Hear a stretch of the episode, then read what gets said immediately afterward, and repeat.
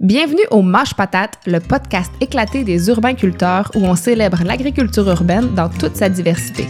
Des techniques de culture aux projets innovants, en passant par les enjeux et défis du milieu urbain, on réfléchit avec vous, on en jase avec nos invités et, on, se fait aller Mâche Patate!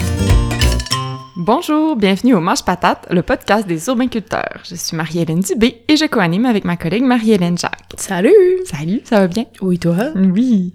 J'en profite pour vous dire que le Manche Patate, c'est un podcast qui est financé par euh, les urbainculteurs, mais les urbainculteurs, on est un OBNL, si vous ne le saviez pas. Et donc, quand vous faites affaire avec nous, que ce soit pour votre équipement de jardinage ou pour nos services, vous contribuez euh, à votre façon à financer le Manche Patate.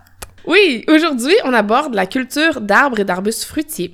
Il n'y a probablement jamais eu autant d'offres de fruits à l'épicerie que maintenant, mais paradoxalement, l'offre de fruits est pauvre en comparaison avec la diversité qui existe en réalité. Ben oui, parce que si on prend euh, une pomme, par exemple, hein, qui est le fruit euh, emblématique de notre province, s'il y en est un, parce qu'il y en existe des centaines de sortes de pommes euh, qu'on peut cultiver ici, mais à l'épicerie, on en retrouve quoi, 5, 6, dont certaines qui sont parfois en provenance de l'Afrique du Sud, mais bon, ça, c'est une autre histoire. Puis les 5, 6 qu'on retrouve, c'est pas nécessairement parce que c'est les 5, 6 meilleures, c'est que c'est celles qui se conservent longtemps, puis qui se transportent bien, puis qui conviennent le mieux aussi aux contraintes de la mise en marché à grande échelle. Mais pourtant, il y a des trésors de pommes à découvrir. Entre autres, je pense à des pommiers que je connais qui poussent dans le village de Saint-François, sur les plateaux de la Matapédia. Ils font des petites pommes blanches, mais tellement bonnes, sauf qu'il faut les manger tout de suite après... Ben, tout de suite, pas dans les secondes, on s'entend, là, mais elles, elles, se conservent pas longtemps. Euh, c'est des petits bijoux, mais au fond, c'est seulement accessible à ceux qui les cultivent puis qui préservent ces beaux pommiers-là depuis des décennies. Donc, c'est ma belle-mère et sa sœur qui ont grandi là, qui me les ont fait découvrir. Puis pour elles, ces pommes-là, c'est un goût qui remonte à leur enfance, puis surtout, puis je confirme pour avoir eu la chance d'y goûter moi-même, c'est un goût qu'on retrouve dans aucune autre pomme à l'épicerie. Oui, puisque c'est fou quand on y pense d'avoir accès à des saveurs puis à des parfums uniques, mais c'est aussi fou d'imaginer que de planter un arbre fruitier, c'est aussi euh, comme un leg pour les générations à venir. Les pommiers dont tu parles sont là donc depuis des décennies. Oui, oui. Puis euh, notre invité donc pour aborder ce sujet fascinant, ça sera Marianne Barry de la pépinière ancestrale, qui se trouve d'ailleurs à être une partenaire de longue date des urbainculteurs, mais autant moi-même que l'autre Marie-Hélène à côté de moi. on n'avait jamais rencontré Marianne en chair et en os. On s'était parlé au téléphone, échangé des courriels, mais il nous fallait le prétexte du mâche patate pour finir par se rencontrer en vrai. Salut! Allô! Ben, contente de vous rencontrer aussi, hein? Ben oui. Donc, Marianne est copropriétaire de la pépinière ancestrale. C'est une production fruitière juchée dans le village de Saint-Julien, dans les Appalaches. Et c'est la première fois, je pense, que je dis le mot juché. Mais je suis vraiment contente parce que c'est d'à propos, parce que c'est un village qui est vraiment en altitude. Et ça permet notamment d'y cultiver des végétaux qui sont bien adaptés aux régions nordiques. Oui, la pépinière ancestrale cultive, euh, et ça dans le plus grand respect de la nature, des centaines de variétés d'arbres et d'arbustes fruitiers. Donc des variétés qui ont été sélectionnées pour leur rusticité, euh, leur résistance aux maladies et bien sûr leur goût. Alors Marianne, gardienne et exploratrice du patrimoine fruitier québécois, est-ce que c'est facile de cultiver des arbres et des arbustes fruitiers? Oh, plus, plus facile en tout cas que le titre que tu m'as donné. ben en fait, là, quand on parle de facilité pour les arbres fruitiers, ce qu'il faut retenir en premier, c'est quel cultivar on plante. C'est toujours une question de ça. Euh, des fois, les gens nous, nous appellent puis nous disent « As-tu quelque chose de plus facile à cultiver qu'un pommier? » Et là, je les arrête tout de suite parce que je leur dis, écoutez, saviez-vous qu'il y a des pommiers qui sont faciles à cultiver, puis il y en a d'autres qui sont vraiment l'enfer? Fait qu'évidemment, quand les gens ont comme référence pommes, ben souvent il va avoir comme référence qu'ils retrouvent à l'épicerie. Tout à l'heure on ben parlait oui. là, exemple les Granny Smith, les Cortland, les, les Macintosh de ce monde. Euh, ben évidemment, si on part avec une Macintosh, c'est pas facile à cultiver parce que c'est un cultivar qui demande euh, beaucoup beaucoup de soins pour produire un fruit qu'on qu'on va voir à l'épicerie là, avec la même apparence. Par contre, il existe des croisements, il existe d'autres cultivars qui sont beaucoup plus faciles. Fait que c'est un, un, petit peu une mauvaise idée préconçue de dire euh, euh, y a quelque chose de plus facile qu'un pommier par exemple? Fait que oui, ça peut être facile, mais ça dépend euh, des choix qu'on va faire. Puis c'est vraiment le, le, le, critère le plus important euh, à déterminer au départ. Euh, après, de se dire évidemment qu'est-ce qui pousse chez nous en regardant notre zone de rusticité, qu'est-ce que je peux euh, mettre qui va être facile à faire pousser. Mm -hmm. Mais c'est une grosse adaptation, j'imagine, dans le type de... C'est quelqu'un qui est habitué de juste faire un jardin avec des légumes, des annuels. Exact. Se mettre à cultiver des, des fruitiers, c'est complètement autre chose. Ouais, c'est complètement autre chose. Par contre, quand on les implante, on les implante une fois. Puis ensuite de ça, bien évidemment, plus on va leur donner un petit peu d'amour et tout ça, plus on va leur donner de soins, bien c'est là que les, les rendements vont être un petit peu plus intéressants, etc. Euh, mais à la limite, un fruitier, on va planter là, contrairement, exemple, à un légume. Euh, ben, à un moment donné, on n'est plus là, ben, ils vont, con- ils vont continuer de pousser avec le rendement qui vont, euh, qui, qui va aller avec aussi en fonction de, de- de- des soins qui vont, qui vont être apportés. Mais c'est quand même une culture qui est quand même facile, comme je vous dis, si on fait les bons choix au départ, si on fait les bons choix de ce qui est adapté. Des fois, les gens veulent planter des choses qu'ils aimeraient faire pousser, mais il faut rester aussi dans le réalisme. Qu'est-ce Ben que je oui. peux, qu'est-ce que j'ai la capacité aussi de recevoir chez moi? Justement. Oui, Nos auditeurs euh, se retrouvent beaucoup en milieu urbain, tu sais, les urbains-culteurs. hein, Exact. hein. Euh, donc, considérant leurs contraintes comme avoir un petit espace ou encore une propriété qui est ombragée ou semi-ombragée, Oui. est-ce qu'il y a des choses qui sont comme des classiques qu'on peut recommander aux gens qui résident euh, en ville? Vraiment. C'est sûr que, bon, tout, ce- tout ce qui est petits fruits se cultive bien en pot, hein, euh, dans les, les smart pots, entre autres, et tout ça. Par contre, quand on parle dans les arbres fruitiers, souvent Mhm. qu'on voit de dimensions un peu plus grosses, ben, heureusement, il y a ce qu'on appelle les, les, les arbres greffés. Donc, euh, quand on greffe un arbre, euh, on peut choisir, si on veut, pour lui, à quelle hauteur qu'il va venir à maturité. Donc, si on greffe sur du nain, c'est parfait pour les petits espaces parce que euh, on peut se permettre de mettre deux, trois arbres au lieu d'en avoir un gros. Euh, même en ville, des fois, les gens vont oser mettre des arbres vont venir un petit peu plus gros parce que à proximité, ils vont avoir d'autres pollinisateurs. Exemple, si je plante un pommier, évidemment, on le sait qu'un pommier va demander une autre pollinisation croisée, donc un autre pommier similaire euh, qui va assurer une pollinisation. Mais si on sait euh, qu'aux alentours, il y a un pommier décoratif, par exemple, qui donne des petites Ouais. pommettes, ben, on peut euh, se permettre de planter à peu près n'importe lequel parce que les pommetiers décoratifs sont d'excellents pollinisateurs. Donc, si on sait qu'on en a dans le quartier pas trop loin, euh, ben, on peut oser aussi. Donc, la pollinisation entre voisins se fait bien en ville, c'est intéressant pour ça. Mais le format va changer quelque chose. Mais il y a tu des peux-tu juste un peu expliciter c'est quoi une greffe? Qu'est-ce qui est greffé Ouais. sur quoi? là? On est-tu dans le Frankenstein? Non, non, c'est ça. Ben, au départ, ce qu'il faut savoir, c'est que si je greffais pas, exemple, une, une pomme euh, liberté, mettons qu'on va prendre la- une pomme liberté, qui est, une, euh, qui est un cultivar résistant aux maladies, une bonne résistance aux maladies, en fait.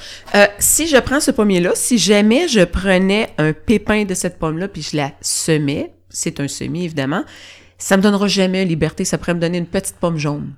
Donc, la seule façon de reproduire fidèlement un pommier, c'est par la greffe.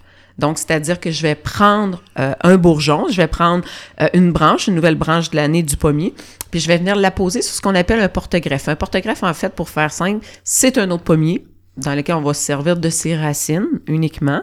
Donc, ils vont, ils vont servir de base pour mon pommier liberté. Donc, mon porte-greffe, qui est mon pommier qui va servir de base, euh, lui va déterminer à maturité quelle hauteur mon arbre va venir, euh, sa durée de vie aussi, son, adapti- son adaptabilité aussi au type de sol où on va l'implanter. Fait que ça, ça va faire une grosse différence. Puis si je veux, exemple, un liberté parce qu'il y a une bonne résistance aux maladies, puis je vais aussi choisir un porte-greffe qui a une bonne résistance aux maladies. Parce que un va avec l'autre. Ouais. Si j'ai un porte-greffe qui est maladif, ben malheureusement, euh, si ma base meurt, ben c'est toute l'arbre qui va mourir aussi. Fait que finalement, on peut pas dire, oh, un pommier liberté, ça atteint cette hauteur-là. Non, dire. Un pommier liberté Non, qui est greffé sur faux. du tatata, ça fait un pommier de Inde, un autre porte-greffe, un semi-nain, puis un autre porte-greffe, un standard. Exactement. Magique. Puis encore plus loin que ça, c'est que si je dis, il vient à peu près 8 pieds à maturité le nain, mais ça dépend quel nain.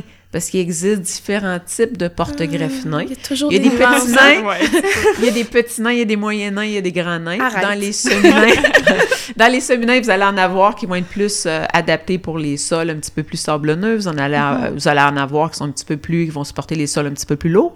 Euh, puis vous avez des standards aussi, les standards qui ont l'avantage de vivre très longtemps, Mm-hmm. mais il faut être plus patient. Parce que quand on plante un standard, évidemment, ils vont commencer à produire des fois après 8 ans, des fois après 9 ans, des fois, il y en a qui prennent 10 ans avant de commencer à produire. Par contre, ils vont vivre, euh, ils peuvent vivre une centaine d'années.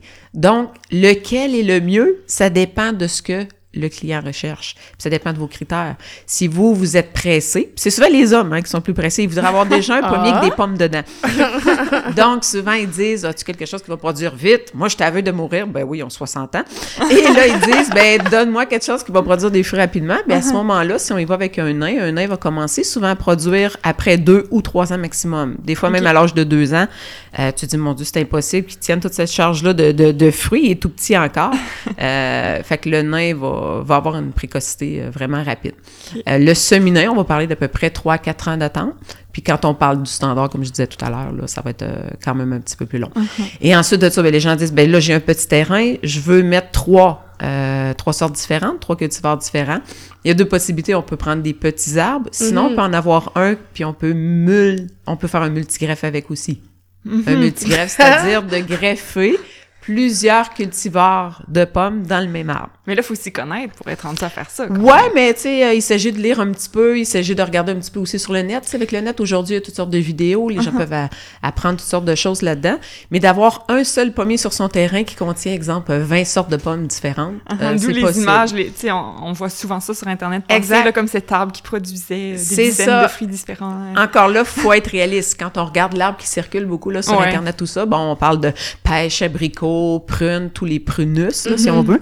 Euh, donc, c'est possible de les mélanger parce qu'ils ils font partie tous de, prunus. Mais dans les pommes, comme nous, ce qu'on fait dans un même pommier, on en a là, pour le plaisir chez nous. On a un arbre qui a à peu près euh, 20 à 25 sortes différentes dedans. Donc, d'un côté, tu as de la pomme jaune, d'un autre côté, tu as de la pomme verte, de la pomme rouge. Puis, on met même des poires dans les pommiers. Oh. Fait que t'as- Sérieux? Des... Oui, OK. il y a une branche, mais c'est Ça, je jamais... savais On est rendu quand même un peu dans le Frankenstein. C'est Ouais, ça que j'allais dire. on pourrait dire le Frankenstein, là, exactement. Mais l'inverse, on n'a jamais réussi. C'est-à-dire qu'on n'a jamais réussi à implanter euh, des pommes dans un poirier. L'in- L'inverse Ok. n'a jamais fonctionné chez nous, en tout cas. là. Peut-être quelqu'un pourrait vous dire le contraire, là, mais par expérience, ça n'a pas fonctionné. si Écrivez-nous, c'est est-ce que ça cas. fonctionne? Puis, il faut dire aussi que c'est jamais de, de très longue durée si on mélange les sortes de fruits. Euh, au niveau des pommes, oui, ça dure très longtemps. Ça, c'est rarement problématique. Mais si on vient implanter un autre fruitier, exemple un poire dans un pommier, ça peut faire quelques années, mais à un moment donné, un peut grossir plus vite que l'autre, puis la branche peut, peut céder à un moment donné. Ouais, fait que ça peut être une genre de curiosité, là, comme Une une, façon de s'amuser. Exact. pas, euh, Puis autre chose de compatible, c'est-à-dire qu'on peut mettre des poires dans un sorbier, par exemple. Ah, nous, ouais. nos sorbiers sauvages, ben, on les remplit de poires. C'est Mais dans comme le l'aubépine, je le savais. Oui, dans l'aubépine aussi, mais mais, dans, le dans sorbier aussi, c'est possible. Je Exact. capote. Ouais. Là, on Puis- parle de la greffe, mais euh, en dehors de- du greffage, si on en revient un peu à, surtout en ville, mais pas que, qu'est-ce qu'on a besoin de savoir puis de prendre en compte quand on choisit nos pommiers, à part de leur grosseur? Là. Tantôt, tu parlais de pollinisation croisée, entre autres. Qu'est-ce qu'il faut prendre en compte? Mais en fait, souvent, les gens, ce qu'ils veulent quand ils implantent quelques pommiers chez eux, c'est d'avoir une euh, diversité, premièrement, pour tous les goûts, parce que dans une même famille, on n'aime pas nécessairement les mêmes sortes euh, de, de pommes, les mêmes cultivars. Euh, les échelonner aussi dans le temps, c'est important. Des fois, les gens, là, ils ont, ils ont toutes leurs meilleures sortes, mais ils ont juste des pommes en octobre. C'est clair. Donc, hein? à ce moment-là, d'échelonner, de se dire, bon, mais celle-là est plus hâtive. Évidemment, tout ce qui est cultivar plus hâtif, habituellement, se conserve un petit peu moins longtemps. Et ensuite de ça, on va y aller avec des, des, des cultivars de mi-saison qui sont prêts en septembre. Quand on parle d'hâtif, là, c'est souvent au mois d'août. Des fois, juillet pour les régions un petit peu plus chaudes. au mois d'août, euh, exemple, région de Québec. Euh, ensuite de ça, mi-saison, c'est des pommes de septembre. Puis ensuite de ça, on a les, les tardifs, là, qui sont prêts plus ça en pour les pommes, parce que pour Exactement, pour ça peut être plutôt que le mois d'août. Exactement, ça peut être pas mal plus tôt que le mois d'août. Donc, dans les petits fruits, ça peut commencer en juin avec les fraises ou les camerises. Ensuite de ça, se prolonger avec les autres petits fruits, les groseilles, gadelles, cassis, le kiwi, tout ça, euh, au courant du mois de de- d'août. Vous en avez en juillet aussi. Puis ensuite de ça, les pommes, euh, les poires et tout ça. Les poires peuvent commencer aussi au mois d'août pour certains cultivars un petit peu plus hâtifs. Donc, euh, c'est de se dire, bon, qu'est-ce que j'aime manger? Parce que la première question est aussi banale que ça. Les gens souvent nous disent, j'ai ça de terrain que je peux planter. Qu'est-ce que t'aimes manger? Ben, c'est Parce clair. qu'évidemment, on va pas implanter quelque chose qu'on qu'on a- qu'on veut pas manger. Donc, qu'est-ce que vous aimez manger? Ensuite de ça, c'est quoi l'espace que vous avez? Puis l'espace qu'on a, euh, ça, c'est souvent une problématique parce que les gens disent « Ah, mais il était tout petit quand je l'ai acheté. » Oui, il faut toujours le figurer quand il va être gros. Parce que c'est Ouais. pas rare que les gens ont à couper un arbre sur deux à maturité Mm. parce qu'ils ont, ils ont pas vu ou ils ont, ou ils ont pas su sur quoi Ben ils oui. étaient greffés. Mhm. Puis ça, c'est une question très importante. Peu importe à l'endroit où vous achetez votre arbre, il y a de plus en plus de choix intéressants, même dans les cultivars résistants aux maladies, un peu partout dans les centres jardins, tout ça. Posez la question sur quoi mon arbre est greffé? C'est ça qui va vous indiquer quel espace que je dois leur donner à maturité, puis aussi quelle grandeur il va venir aussi. Et est-ce qu'il pousse bien dans mon type de sol? Donc, très important de poser des questions. Mais tu sais, en ville, souvent, le sol, c'est un genre de mélange de, de remblayage. Puis tu sais, c'est quoi qui pousse bien dans un sol urbain, au fond? Exact. Ben, à ce moment-là, si le sol est très, très pauvre, ben, à ce moment-là, on peut, am- on peut l'amender puis amener euh, du, du compost ou un, un bon terreau. Des fois, un bon terreau d'empotage, tout ça va aider au moins à bien partir le plan, à s'implanter, tout ça. Moi, je vous dirais que dans les fruitiers, le premier critère, c'est le drainage. Donc, le sol doit bien se drainer. Des fois, les gens disent, hey, à côté de la maison, là, proche du fossette, là, c'est tout le temps bien mouillé, puis rien qui pousse là. Quel fruitier je peux planter? Ben, s'il n'y a rien qui pousse là, plantez pas des fruitiers là non plus, tu sais. Fait que les fruitiers font pas des miracles. Bien que certains fruitiers vont mieux s'adapter que d'autres à certains types de sols, des sols plus lourds, exemple le cassis. Le cassis, on l'échappe quasiment puis il s'enracine, là. Donc, il y a certains fruitiers que oui, ils vont mieux s'adapter, mais il faut quand même pas exagérer. La plupart des fruitiers demandent un sol bien drainé. Après ça, on peut presque faire des miracles, mais si on n'a pas un bon drainage, à ce moment-là, on va s'assurer de soit buter nos plants, euh, ou soit faire des fossés, ou soit euh, carrément installer des drains là, qui vont aider à, à, à l'eau à bien dire les, faire comme un petit monticule là, pour Ouais, la- exact. justement pour que l'eau s'évade. Exact. C'est cool, On va le faire un petit, euh, un petit monticule. À ce moment-là, petit monticule, par contre, les premières années, il faut faire attention parce que le système racinaire étant pas encore très en profondeur, ben, des fois, il peut avoir tendance à geler un petit Ouais, peu plus. ça, surtout dans les mhm. régions où on va avoir moins d'accumulation de neige en hiver. Ouais. Région de Québec, ça, c'est super, hein, parce qu'on a des avantages aussi à, à, avoir des hivers comme on a avec des précipitations de neige. Est-ce que ce serait comme une belle occasion de faire l'apologie de l'hiver? Peux-tu expliciter Ouais! sur c'est bien l'hiver Ben, pour souvent, le les gens disent Hey, euh, c'est- problématique le chaud au Québec, c'est-tu vrai qu'il va pousser euh, euh, bien des choses ici? Mais en fait, oui. Euh, tout est une question de cultivar parce que il y a des pommes, vous savez, hein, qui poussent pas au Québec, euh, qui poussent juste au Japon ou qui poussent euh, dans le sud des États-Unis parce qu'ils sont Ouais. zonés euh, 7 ou plus. Euh, ben, vous avez des fruits aussi qui sont zonés pour notre zone. Il faut juste les connaître et de plus en plus, les hybrideurs, les universités vont s'efforcer euh, de, de, de, de créer, d'hybrider des, des, des, des cultivars qui vont être adaptés à nos régions. L'Université de la Saskatchewan qui fait un travail exceptionnel, ouais. le croisement des camerises pour les cerises, etc., mais même pour les pommes, les poires et tout ça. Euh, en Russie aussi, beaucoup de recherches sur les poires et tout ça. Donc, c'est de s'efforcer d'inculquer de, de, de les adapter chez nous, de les faire goûter aux gens, parce que des fois, les gens sont sceptiques, ils disent, ben, si on la connaît pas, c'est peut-être parce qu'elle est pas bonne, mais non, tu le dis en introduction, il y a des cultivars qui se sont perdus même avec le temps, et si on Ben les oui. introduisait, ben, il y a des avantages d'avoir des petites pommes aussi. Euh, moi, ma fille qui a 9 ans, elle a une petite bouche, puis elle parle tout le temps. Donc, quand elle parle dans ses pauses, elle n'a pas le temps de manger, elle, une grosse Honeycrisp ou une Cortland. Donc, on parle souvent de gaspillage alimentaire, mais ça en est aussi. Ben que Ben des petits oui, fruits, des vrai. fois, vont combler cette espèce de, de, de gaspillage-là que, que, que ça a. Ben, moi aussi, depuis que j'ai des enfants, je choisis des petites pommes à l'épicerie. Parce que sinon, euh, c'est ça, trois bouchées, j'ai plus faim, maman! Exactement. Ah. C'est du gaspillage. Puis Ouais. on parlait de l'hiver. L'avantage de nos hivers aussi, c'est qu'on a beaucoup moins de ravageurs. Des fois, les gens, ils plantent des kiwis, puis ils disent Oh my God, je suis allée voir sur Internet, puis là, c'est fou le nombre d'insectes qui peut euh, ravager mes plants de kiwis. Oh, attendez, c'est quoi votre source? Puis là, on va voir, OK, oui, ça, c'est des insectes qui, qui, qui vivent bien en Nouvelle-Zélande, mais pas au Québec. Ça, Donc, parce- on a beaucoup moins de ravageurs. Puis des fois, si on a le même ravageur parce qu'il survit au Québec, ben, on a moins de générations dans une saison. Mm-hmm. Donc, vivre au Québec, ça a quand même ses avantages. Le couvert de neige Merci, nous assure Marianne. une belle protection. Le couvert de neige est important, hein, ça assure une très Oui. bonne protection Mais pour c'est nos ça, fruitiers. pour les gens qui, qui ont justement des fruitiers plus en ville, parfois sur des balcons, dans des Ouais. pots, qu'est-ce qu'il faut prendre en compte quand l'hiver arrive? les exactement. Euh, quand on cultive en pot, euh, que ce soit des fruitiers qui soient moins rustiques pour notre climat, parce que évidemment, quand on cultive en pot, on peut se permettre de cultiver plein des choses. Euh, on peut cultiver des pêches, on peut cultiver des nectarines, beaucoup de choses parce qu'ils vont être hivernés. C'est sûr que l'on conseille toujours d'hiverner le pot. Il y a certaines personnes, puis par, euh, par expérience, avoir vu des gens qui me disaient Hey, écoute, moi, je fais de la culture en pot de bleuets. Puis il y a des projets super tripants, hein, parce qu'étant donné que c'est Mhm. qu'on peut les, les, les, les déplacer facilement, ces gens-là allaient dans des foyers de personnes âgées puis faisaient de l'autocueillette de bleuets en plein Ah, été. ouais, Donc, ils déplaçaient leur peau, exactement. fait que c'est toutes sortes de projets vraiment tripants. Et ce, ce- cette personne-là qui est dans, dans le coin des, de, de la Beauce me disait, moi, j'aimais que j'ai hiverné mes peaux parce que j'ai de la neige en masse. Puis là, hiverner, tu peux-tu expliquer Hiverner, en fait, c'est de protéger ton pot pour l'hiver. Mais la problématique qui est arrivée, où est-ce qu'il y a une mise en garde à faire, c'est que oui, depuis, exemple, les 20 dernières années, le monsieur a toujours de la neige en hiver.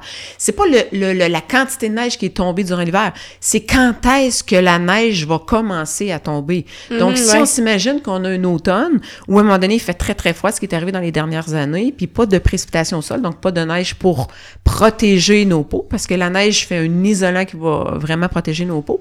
Mais si on n'a pas ça, ou si elle arrive trop tard, on a beau dire, j'ai eu deux mètres de neige cet hiver chez moi, puis je comprends pas pourquoi j'ai perdu mes plants, c'est que quand elle est arrivée, ben, les dommages étaient déjà faits au sol. Donc, si, exemple, on a des smart pots, c'est sûr qu'on conseille fortement de les coucher au sol. Idéalement, jamais que le plant touche directement à la terre. Ça, c'est une autre erreur que les gens vont faire des fois parce que il va se créer une certaine humidité. Puis il y a des champignons, bot, bot- le botrytis, entre autres, qui va euh, vraiment rester au niveau du tronc. Et quand on arrive au printemps, l'arbre ne décolle pas euh, à l'endroit où il, il touchait directement au sol. OK. Donc, on va mettre, exemple, on peut mettre euh, des venires, on peut mettre des, des, des, des, des morceaux de bois de travers et tout ça pour s'assurer que le plant ne touche jamais directement au sol. Puis on hiverne jamais un plant qui est très sec. On va l'humidifier, Mhm. on va mettre un petit peu d'eau, tout ça, il va bien se drainer, on va le coucher, puis ensuite de ça, on va le recouvrir d'une couverture là, euh, hivernale. Là. Euh, Ça, mais c'est pour le là- protéger du vent qu'on le couche? mais en fait, ou, euh? c'est- que ça recrée comme une chambre d'air, ça recrée une autre. euh, il va faire beaucoup plus chaud en dessous de la couverte, évidemment. On- beaucoup, Mhm. là, quand je dis une dizaine de degrés plus chaud, ça fait une grosse différence sur la survie de l'arbre, surtout si la neige arrive après les grands froids. Mhm. Donc, la couverture thermique. Puis encore là, faites attention, il existe toutes sortes de qualités de couverture thermique. Il y en a à très bon prix, mais qui sont très minces. Ben, à ce moment-là, on va conseiller d'en mettre au moins deux. Mhm. Puis il y en a d'autres pour les professionnels, puis peut-être des fois demander à votre centre jardin, as-tu ça des couvertures là, plus, euh, plus épaisses, plus professionnelles, qui contiennent un filtre de plastique à l'intérieur, et là, qui empêche évidemment l'humidité, tout ça, de, de, de s'accumuler. Mhm. Juste faire attention à ce moment-là, après ça, parce que des fois, les petits rongeurs ou quoi que ce soit peuvent... Nous, Ouais, c'est ça qu'on a vécu Ah, au- ok. aux urbainculteurs. Euh, Une année, on a décidé justement parce qu'on avait réalisé ça, là, qu'il y avait des automnes où le froid arrivait Ouais. bien avant la neige, puis que ça nuisait à la survie des arbres en pot. Ouais. Puis on a eu un party de rongeurs Oh. qui était comme Ah ouais, 10 degrés de plus, c'est cool pour nous aussi. Ouais, exactement, c'est ça.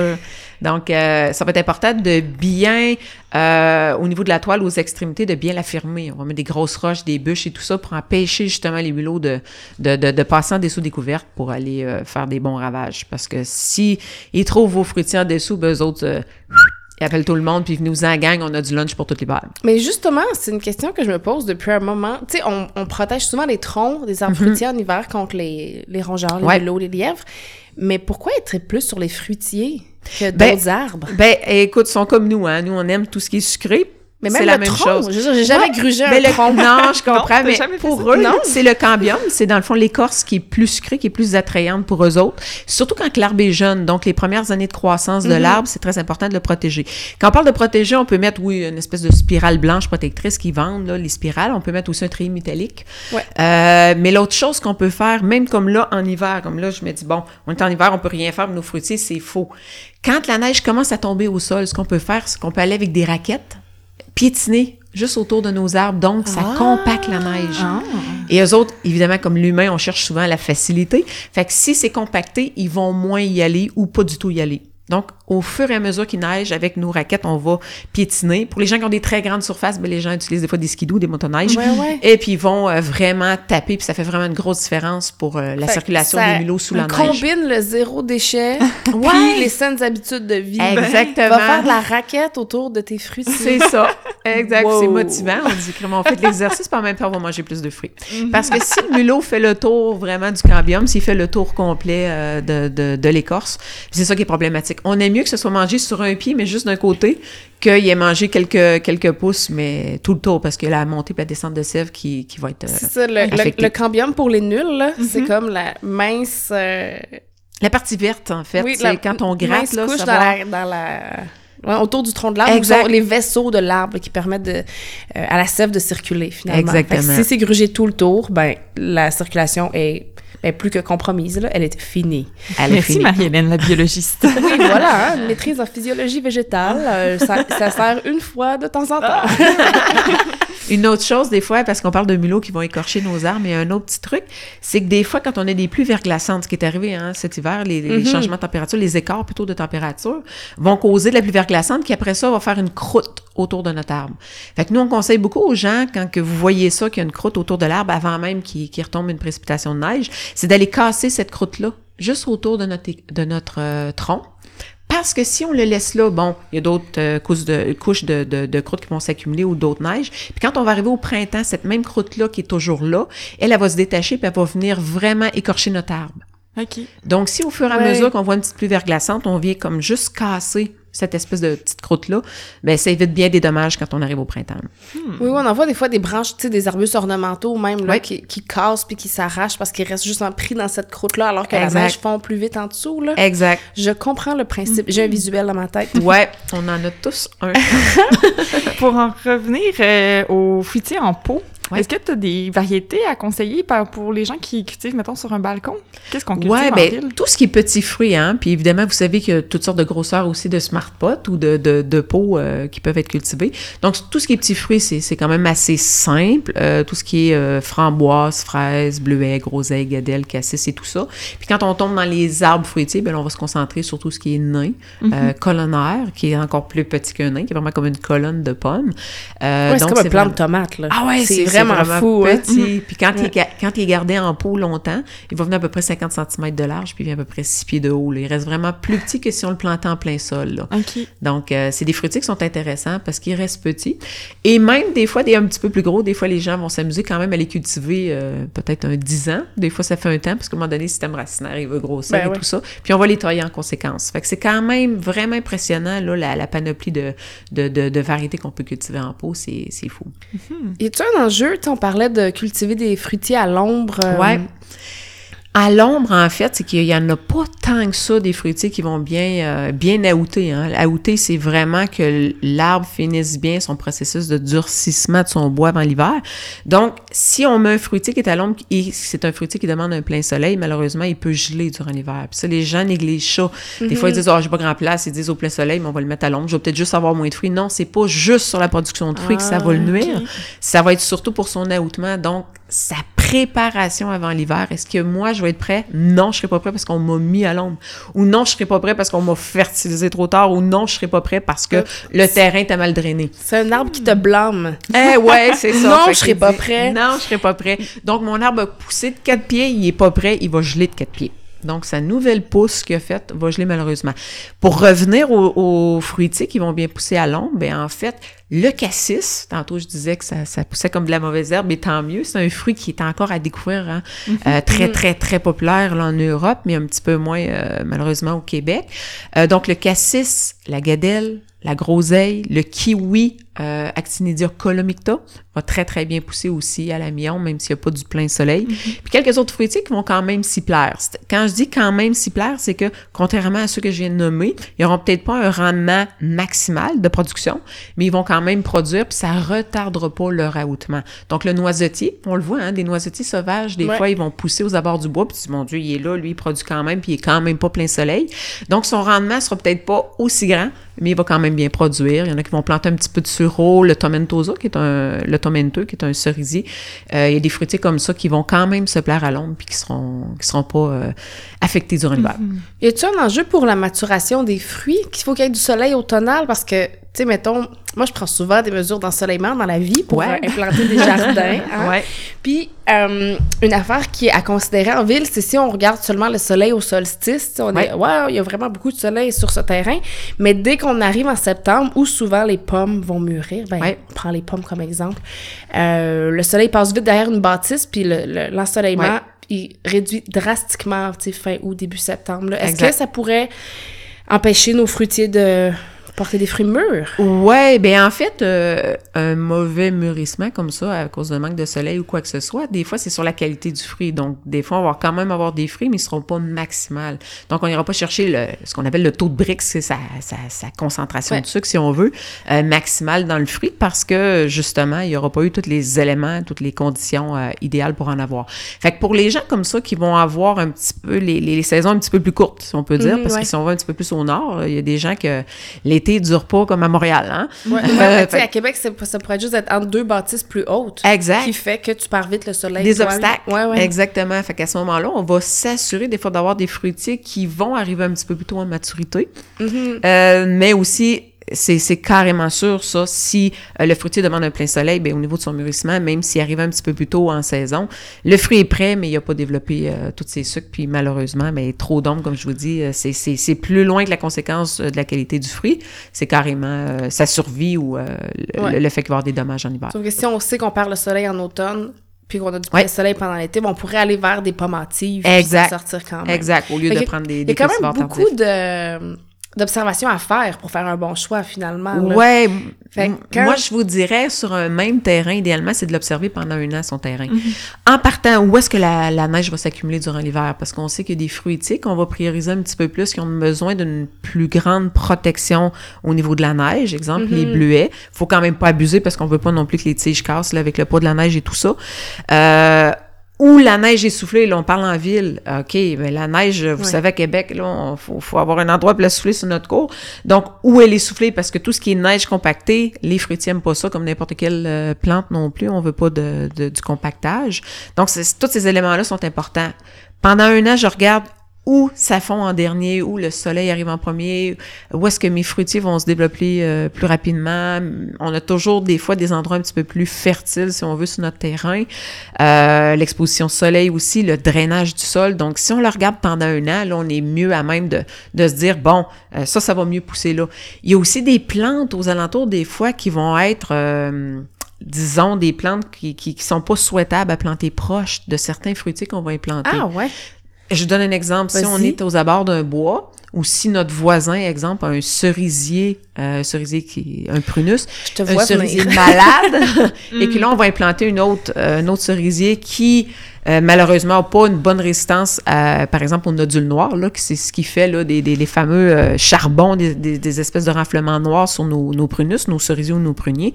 Ben c'est sûr que si on implante ça à proximité, euh, c'est pas l'idéal. Donc, regardez toujours aux alentours qu'est-ce qu'on a comme espèce qui pourrait être nuisible? Il Des y a fois, pas c'est la des maladie aussi du pain, là, avec Ouais, les, les groseilles, les gadets. Exactement, la ça, ouais. du pain blanc.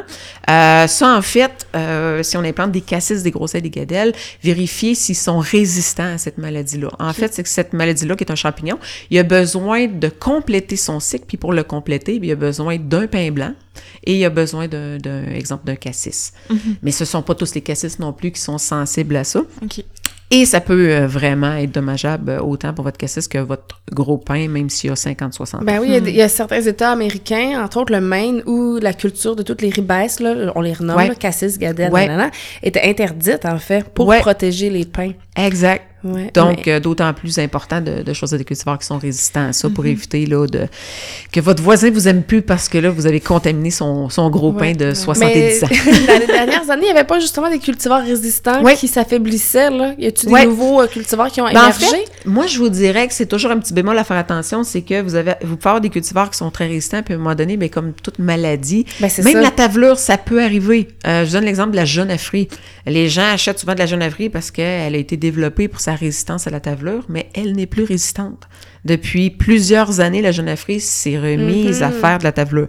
Mais on parle quand même d'exception, parce que les cultivars qui sont résistants à la tavelure, euh, il y en a très peu qui sont maintenant plus résistants. Puis ça prend des années, des années, des années. C'est, des questions de mutation de maladie.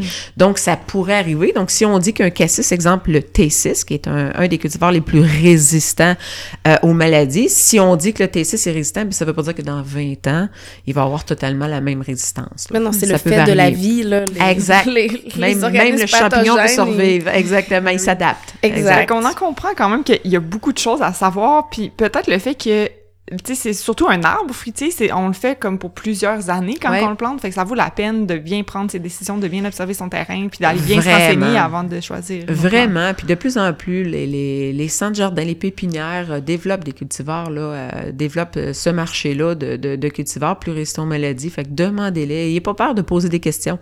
Qu'est-ce qui va être intéressant à faire pousser chez moi, dans ma zone? Donc, euh, des fois, on regarde et on dit « Oh my God, il y a beaucoup de cultivars ici. Euh, qu'est-ce que je fais comme choix? Ben, le premier choix, c'est de dire qu'est-ce qui peut pousser chez nous. Donc, ou on rapetisse souvent la liste de moitié. Ensuite de ça, qu'est-ce que je veux euh, faire pousser, quel genre de pomme que j'aime? Parce qu'il faut pas oublier qu'il existe toujours une alternative à une variété populaire. Exemple, si je prends euh, la Macintosh, on sait que c'est une pomme qui est assez difficile à cultiver, mais il existe la Novamac. La Novamac est un cultivar qui a été croisé, euh, qui ressemble énormément à la Macintosh, qui est prête dans la même dans la même période, si on veut, puis qui a des goûts, euh, qui a un goût vraiment similaire. Mais c'est la même chose dans la Cortland, on va retrouver la Nova Zigro, on va retrouver euh, dans plusieurs cultivars des, des, des, des variétés similaires ou des cultivars similaires. Le petit pommier que, que je décrivais en introduction, là, tu sais, je parlais Oui. de petites pommes blanches qui se conservent pas. Ouais. Tu sais, est-ce que tu disais quand je disais ça? Ah oui, je sais de quoi elle parle, comme je non, le pas du tout, parce que je vais, je vais t'expliquer le pourquoi. Souvent, les gens, on reçoit des fois des photos, puis les gens disent, euh, c'est quoi ma pomme? OK, ma première question, est-ce que ton arbre, au départ, a été greffé? Parce que comme je le disais tout à Ouais. l'heure, si l'arbre n'a pas été greffé, ben le cultivar qui est chez, euh, chez euh, ta, ta- ta mère, euh, ben probablement qu'il est unique, s'il n'a pas été greffé à la base dans le temps. Donc, si c'est un pommier surtout sauvage que vous avez trouvé en plein milieu de nulle part, euh, ben il y a des fortes chances que lui, euh, il est parti à partir d'un pépin, que c'est peut-être un, un, un ours de par ses excréments qui a laissé cette, euh, ce, ce, ce pommier-là qui a bien poussé dans son petit tas de compost, puis qui est devenu ce qui est devenu aujourd'hui avec euh, un, un cultivar unique, tout simplement. Donc, c'est laquelle, il y, a, il y a beaucoup, beaucoup, beaucoup, tu sais, on parlait tantôt plusieurs centaines de cultivars qui, oui, sont commercialisés, mais il y en a, il y en a des milliers et des milliers de, de, de, de, de, de sortes, de variétés puis de cultivars de C'est comme un peu angoissant, tu sais, de penser qu'il y a une infinité de fruits délicieux. Non, c'est tant mieux vivre la biodiversité. Mais Ah est-ce oui. que- est-ce qu'il y a des chasseurs de porte... Ben, de... de... De variété. Ouais, c'est Ouais, ça. ben- Tu sais, des gens qui se promènent par les rangs Ouais. puis les villages. puis J'en ai dans ma famille. Ouais, j'imagine. Écoute, mon conjoint, Nicolas, qui est copropriétaire avec moi là, de la Ouais. pépinière, quand eux autres étaient petits, son père, c'est un, un maniaque de, de- de- d'arbres fruitiers puis de, de, de, de cultivars différents et tout ça. Puis eux autres partaient tout petits. Ils finissaient l'école, ils embarquaient dans l'auto puis ils disaient « OK, là, c'est le temps de la floraison parce que c'est là qu'on les voit mieux dans les... » Puis ils, ils longeaient les vieilles routes, les chemins Craig et Gosford, là, qui sont des vieilles routes là, dans notre secteur, là, dans le coin de, de, de Saint-Ferdinand, Plessisville et tout ça, à la recherche justement de ces cultivars-là. Mais ça, il y en a plein de chasseurs comme ça. Euh, il y a des gens qui vont euh, chercher des cultivars qui vont avoir la propriété de garder, de conserver leurs pommes même en hiver. Donc, des pommes qui tombent Sur l'arbre. Sur l'arbre, exactement. Ils vont faire du cidre de glace avec ça. Donc, quand il fait moins 10, par exemple, dehors, ils vont, ils vont récolter ces pommes-là qui sont gelées dans l'arbre, qui ont concentré euh, leur sucre énormément, puis ils vont presser ça pour faire euh, un liquide qui vaut son pesant d'or, le, le- le fameux cidre de Oui. glace, dont on a l'avantage au Québec de pouvoir euh, faire avec une méthode traditionnelle, parce qu'on pourrait en faire aussi en sortant du jus, puis en, en jouant avec... euh, Ben, c'est ça que la majorité des producteurs font. Là. Ils Ouais. congèlent les pommes, pas sur l'arbre. Non, c'est ça, mais vous avez des récoltes de glace qui appellent Oui, là, vraiment des, des qui, qui valent un petit Top peu plus cher, mais exclusif, ouais. ah ouais, mais au niveau du goût, C'est vrai? sublime, vraiment l'ai pas vraiment. vécu, mais... Puis on n'a pas besoin d'être fin connaisseur pour voir la différence de deux récoltes, une qui a été vraiment faite à la méthode traditionnelle, et c'est vraiment quelque chose que d'autres pays ne peuvent pas nous imiter là. Un autre avantage de l'hiver, non, non, non. Ouais, de rester au Québec, développer des sortes. Puis si vous trouvez une de ces sortes-là qui sont dans votre bois, donc qui sont issues d'un semis, ben vous avez, vous pouvez développer une saveur qui est unique, une saveur qui est exceptionnelle à vous. Parce que si vous regardez les sites de glace là qui ont, qui ont été faits, exemple avec euh, du jus de pomme qu'on a sorti dehors, tout ça, puis ils sont très bons. Hein, je veux pas dénigrer euh, rien de, de, de ça, ils sont très bons ces sites-là aussi.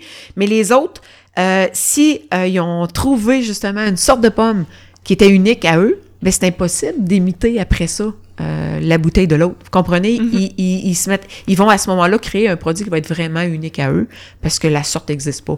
Puis des fois, vous allez sur le site de ceux qui font du, du site de glace, puis ça va être énuméré. On a utilisé, exemple, Spartan, on a utilisé de la Cortland, de la Macintosh, etc. Puis quand vous allez sur les autres qui ont découvert ces choses-là, ben elle va s'appeler Jojo, elle va s'appeler La Montagne. ils vont donner ça. le nom, exemple, de, de l'endroit où ils l'ont trouvé. Ouais. C'était la vieille ferme La Montagne, ben c'est la La Montagne. Oui, euh, là, moi, la peux dire, montagne derrière garage, Je n'importe quoi. la petite pomme de l'i- du rang de l'Immaculée. De nommer le Exactement. C'est Oh, la oh, pomme de- d'immaculé. d'Immaculée, c'est comme thématique. Jamais, j'avais jamais... euh, Ou si vous savez, exemple, si l'arbre a à peu près 50 ans, puis qu'il y a 50 ans, la vieille famille qui habitait là, ben des fois, les, les gens ont donné le nom de cette vieille pomme-là. Comme la Granny Smith, hein, vous savez, c'était une ouais, granny, grand-mère. ça veut dire grand-mère. J'avais Exactement. jamais réalisé. C'était une Madame Smith qui, elle, à, à partir d'un semis, a créé la, la Granny Smith, mais c'est un semis de hasard, là. Et donc, la Granny Smith est restée d'une grand-mère, d'une dame âgée qui a, qui a créé euh, ce cultivar-là, qui est très populaire aujourd'hui comme pomme verte. Ben ouais. Mais je trouve l'idée de, de chasseurs de fruits qui se promènent par les rangs Ouais, c'est terriblement poétique. Ah! Puis c'est comme ça qu'on découvre d'autres euh, cultivars que les gens connaissent pas puis qui sont euh, qui ont des, des, des qualités exceptionnelles, même Ouais. si des fois, ils sont pas dans les standards de l'industrie de telle grosseur. Euh, Des fois, on croque là-dedans, puis vous voyez tous les, les petits courants rouges. euh, c'est Ouais. le fun, hein? C'est des, des, des choses qu'on retrouve pas nécessairement dans les pommes du Fait commerce. quand Marie-Hélène a dit en introduction des centaines de pommes qui peuvent pousser ici, il y a peut-être des auditeurs qui se sont dit à capote, elle, des centaines. Ah Mais c'est là, je pense que vous comprenez, vous comprenez qu'il y a comme une infinité de pommes. Ah oui, c'est sûr. Puis il va toujours en avoir grâce à, à la biodiversité, là, à- aux qu'on va planter. Pour en revenir à une question plus technique, euh, ce serait quoi le moment idéal pour planter des fruitiers? Planter des fruitiers, en fait, tant que les- quand les fruitiers sont en pot, bien évidemment, on peut les planter toute la saison, tout l'été, le printemps, l'été, l'automne. Quand les arbres fruitiers sont en racines nues, on peut les planter quand ils sont en dormance. Donc, euh, c'est au printemps, trop au printemps avec le débourrement euh, des fruitiers se fasse, à moins que les fruitiers soient gardés en chambre froide. Donc, on retarde naturellement leur processus de débourrement. Sinon, on peut attendre à l'automne, à l'automne quand les arbres retombent en dormance. Même chose, si vous avez déjà des fruitiers puis vous dites, hey, là, faut que j'installe une piscine, un patio ou n'importe quoi, et je veux les transplanter ailleurs, ben attendez qu'ils tombent carrément en dormance parce que là vous allez avoir euh, évidemment un meilleur taux de reprise sinon ça peut euh, alors, remarquez que que de transplanter un cassis en plein été ça meurt pas mais ça reste une Ouais, exception ça, Il y, a- il y a toujours des nuances. on peut le planter lui-même s'il est en feuille puis euh, il, il mourra pas il y a un très grand taux de, de survie Puis est-ce qu'il y a des fruitiers où il faut des plants mâles et femelles? Parce Ouais. qu'on en a pas trop parlé tantôt, mais... Ouais, exactement. On dit à ce moment-là que le plant est dioïque, donc il nécessite un plant mâle et un plant femelle, habituellement pour un ratio de 1 pour 6. Donc, un mâle avec son son harem de six femelles. et là, j'entends des jokes euh, qu'on entend souvent, un mâle et six femelles, et euh, vous en avez d'autres qui m'ont demandé un ratio de 1 pour 8. C'est souvent le cas dans l'argousier.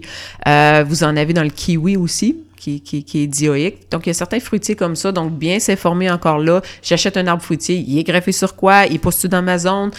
Quel genre de goût il y a? Mais aussi la pollinisation. Est-ce que j'ai besoin d'un autre cultivar euh, différent? Est-ce que j'ai besoin d'un autre cultivar qui va être euh, femelle ou mâle, sexé, euh, pour, pour assurer sa pollinisation? Parce qu'on voit trop souvent encore des gens qui ont juste un champ, un champ presque de, de, d'argousier femelle, mais malheureusement jamais de fruits parce qu'il manque un mâle. Puis trop de mâles et pas de femelles, évidemment, ben, vous savez ce que ça fait? Juste des mâles tout seuls, ça donne pas grand-chose, hein? Il faut des femelles. Puis les femelles ont besoin du mâle aussi, parce que sinon, ça donne pas grand-chose. Euh, fait que là, s'il y a des gens qui étaient soulagés d'entendre dans l'introduction que c'était facile de cultiver des fruitiers, mais qui sont graduellement mis à paniquer en Oh non, les porte-greffes. Oh non, l'ombre, comment je fais pour mesurer ça? Euh, elle- elle- elle- Beaucoup trop d'informations à connaître pour faire des bons choix. Mais il y a quand même une bonne nouvelle. C'est que vous allez publier un livre de, imminemment sur la culture des fruitiers au Québec. Est-ce que tu peux nous en parler un peu plus? Oui, ben en fait, c'est euh, nous ce qu'on a fait, c'est qu'on s'est dit avec les années, les, mêmes questions reviennent toujours. Hein? Euh, pourquoi mon arbre ne produit pas de fruits, exemple Pourquoi si Pourquoi ça? Pourquoi il fait de telle chose à telle période de l'année? Qu'est-ce que je fais avec ces ravageurs là euh, Toutes les questions qui nous sont posées dans les dix dernières années, on a fait comme un document puis on s'est dit ok, on va répondre à toutes ces questions là, mais adaptées pour le Québec parce que des fois les gens nous appellent puis nous disent as-tu ça tel porte-greffe? G 41 56 non non non non. Oh attends un petit peu, il faut savoir que beaucoup ne poussent pas aussi au Québec. Donc c'était de donner, essayer de, de sortir le plus d'informations possible, mais pour le Québec parce que beaucoup de livres de référence sont super pour leur pays, mais quand on arrive comme ça pour adapter euh, les conseils, ben là, on se retrouve que ça, soit ça fonctionne pas ou c'est pas du tout adapté. Donc, les cultivars sont différents, les porte-greffes sont différents, les conseils avant l'hiver sont différents, la fertilisation qu'on peut pas faire aussi tard, nous, parce que sinon notre arbre va geler. Donc, tous ces conseils-là, on a dit, OK, on va les mettre dans un livre. On donnait déjà des formations, tout ça, mais là, on s'est dit, OK, on va les mettre dans un livre, puis les gens vont pouvoir se référer. Quelle sorte aussi, quelle variété ou quel cultivar de pommes que je peux euh, planter sous ma zone? C'est quoi les avantages et désavantages? Donc, le livre est pas juste optimiste, c'est qu'on dit aussi, ben si tu plantes ça, c'est super, mais il y a ça comme désavantage. Mais pour un désavantage pour quelqu'un n'est pas nécessairement un désavantage pour quelqu'un d'autre. Ouais. Donc, c'est vraiment de faire la lumière, de passer un peu tout ce qu'on retrouve un peu partout dans les pépinières puis en centre jardin. Puis on dit, OK, on le met dans le livre, voici avantages, désavantages. Puis c'est toutes des choses euh, très bien documentées, mais aussi beaucoup de conseils puis de trucs qu'on voit pas ailleurs. Parce que à force d'échanger, parce que nous-mêmes, on est constamment en formation, parce qu'à force d'échanger avec les gens, des fois, on va, bon, évidemment, on est toujours dans les fruitiers, on lit des fruitiers dans nos lectures, puis Quand on arrive l'été, on dit on prend des vacances, qu'est-ce qu'on fait? On va visiter des vergers. Donc, mais quand on va visiter les vergers ou quand on va rencontrer nos clients, des fois, les gens nous disent Hey, le poirier, exemple, Savignac, je me suis mal taillé de cette façon-là. Puis il produit du double de mes autres années juste parce que je l'ai taillé, comme ils disent, de jamais tailler un poirier. Ah ben. Fait que là, ben, on en parle à d'autres, un autre l'expérimente, une autre technique, une autre façon. Puis là, on se rend compte que vraiment, il y a un lien, il faut que les gens le sachent. Il faut que les gens le sachent. Des fois, je parlais de, de la poire. Le poirier, c'est super, mais le poirier prend des fois 6-7 ans avant de commencer à produire ses premiers fruits. Puis c'est, c'est un arbre qui vient quand même très haut parce que malheureusement, on n'a pas de porte-greffe qui soit vraiment suffisamment rustique dans le nain ou le, le, le semi-nain au Québec. Mais il y a des, il y a vraiment des trucs pour le conserver vraiment bas et facilement. Mais là, on se disait, mon Dieu, quelqu'un qui appelle, il expliquer, c'est pas évident au téléphone. Fait qu'on a dit, OK, on va le mettre sur image. On- dans les dix dernières années, on a pris des photos euh, le plus possible, expliquer d'autres techniques, d'autres choses qui sont malheureusement pas encore expliquées ou euh, très peu connues de, de, de certains. Puis c'est de mélanger tout ça parce que c'est vraiment en mélangeant toutes les informations euh, de, de, de ce que nous, on a acquis, de ce que nous, on a appris, mais aussi d'éviter bien des erreurs des fois de, de gens qui nous disent « Bon, euh, j'ai abrité euh, mes arbres en pot dans mon abri tempo, dans ma chaudière de métal. OK, vous comprenez ce que je veux dire? Euh, Ouais. Il y a toutes sortes de catastrophes, il y a toutes sortes de choses aussi qui se passent que les gens, s'ils savaient dès le départ avant d'implanter des fruitiers, ou même s'ils en ont déjà, ils éviteraient bien des années Ben d'horreur, là, tu sais. fait que c'est un peu un mélange de tout ça qu'on s'est dit, OK, on le met sur papier. Et euh, c'est une belle aventure. On a... on a soumis le projet à Broquet, qui est un éditeur là, qui, qui fait beaucoup d'horticulture, tout ça. Puis le, le projet lui a plu, puis on s'est dit, OK, on va, euh, on va mettre ça sur papier, puis le livre euh, va être disponible là, fin avril, début mai. Fait que c'est vraiment un guide pratique Ouais. créé par des gens qui ont une longue expérience du terrain. Au Québec. Au Québec. le Québec, en Exactement. plus. Pour En le plus. Québec. Vraiment adapté pour Ça va ici. être disponible dans les librairies en Oui, général partout. et auprès de vous aussi. Exactement. Puis dans les librairies euh, près de chez vous. Super. Ben, merci beaucoup, Marianne Barry de la pépinière ancestrale, d'être venue partager euh, ton immense savoir, clairement, euh, avec nos auditeurs. Puis euh, nous, on vous revient dans deux minutes. On va juste aller écouter la capsule horticole de Marie-André.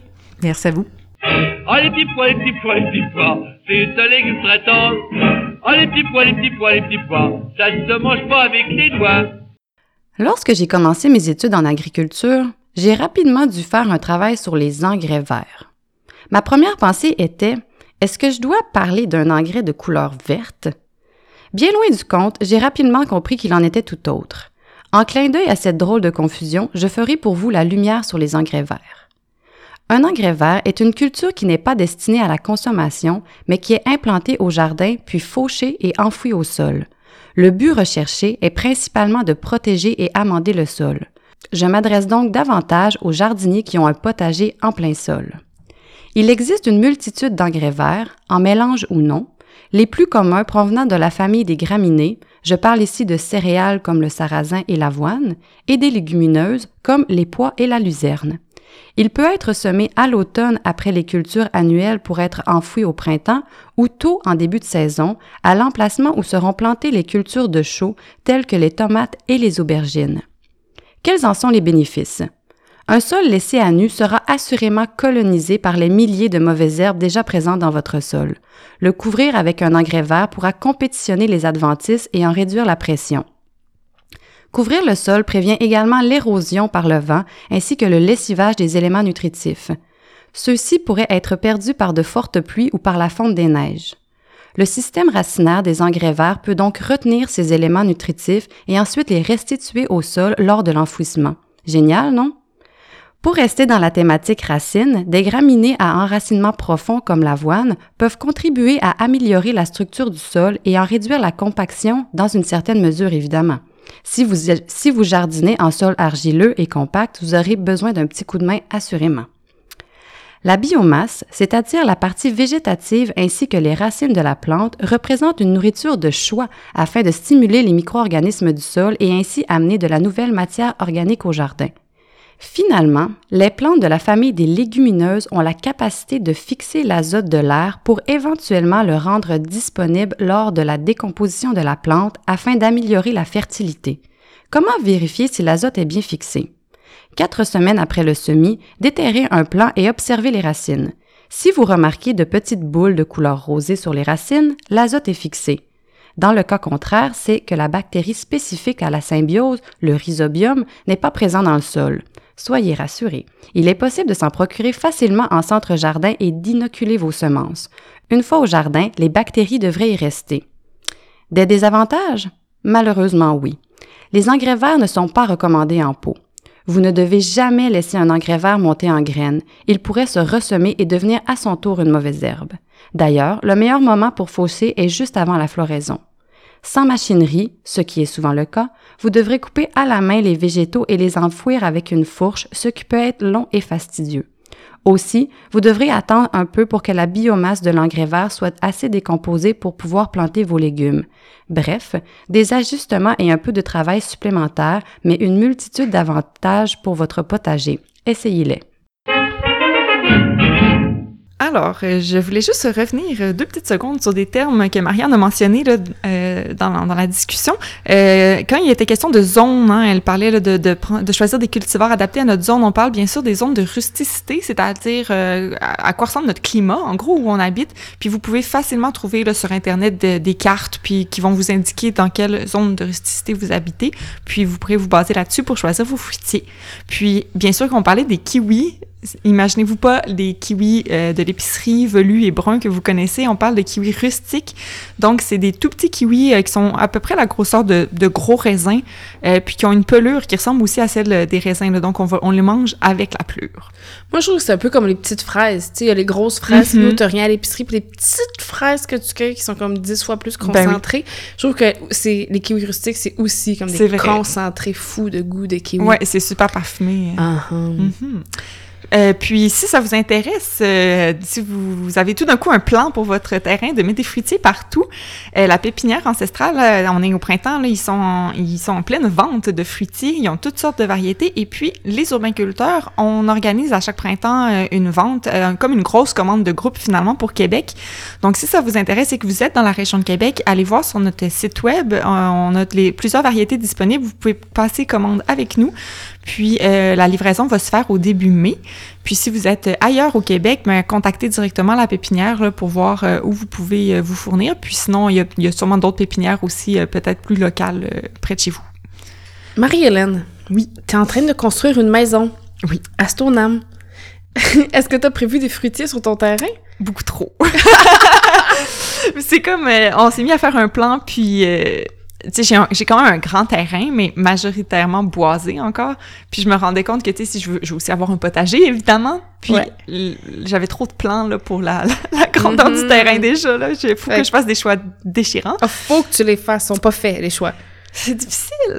mais je sais pas, tu sais, c'est ça. En plus, on veut s'essayer euh, avec des arbres à noix qui est un ah, tout autre oh. sujet hein, qu'on pourrait peut-être aborder dans un autre épisode. Qui sont énormes et qui produisent. Puis, mais ça, ça, ça, prend du temps à produire, ouais, n'est-ce pas? Fait que euh, on va voir qu'est-ce que ça va donner, mais c'est ça. On va sûrement. C'est sûr qu'il me faut au moins des, des bleuets et des kiwis et des framboises. Et... Ah oui, c'est ça! bon, on verra. Toi, Marie-Hélène, euh, tu cultives sur ton terrain aussi? Ah, toi, t'es dans les Moilous. Oui, moi, je suis dans les Moilous, puis euh, j'ai vraiment beaucoup d'arbres, ben, d'arbustes fruitiers, surtout mm -hmm. sur mon terrain. Mais c'est drôle parce que c'est plus comme des choses que j'ai eues via euh, mon travail. Donc finalement, mettons, on achète tant de d'aronia pour un client, puis il en reste un de trop. Ah, je vais le prendre.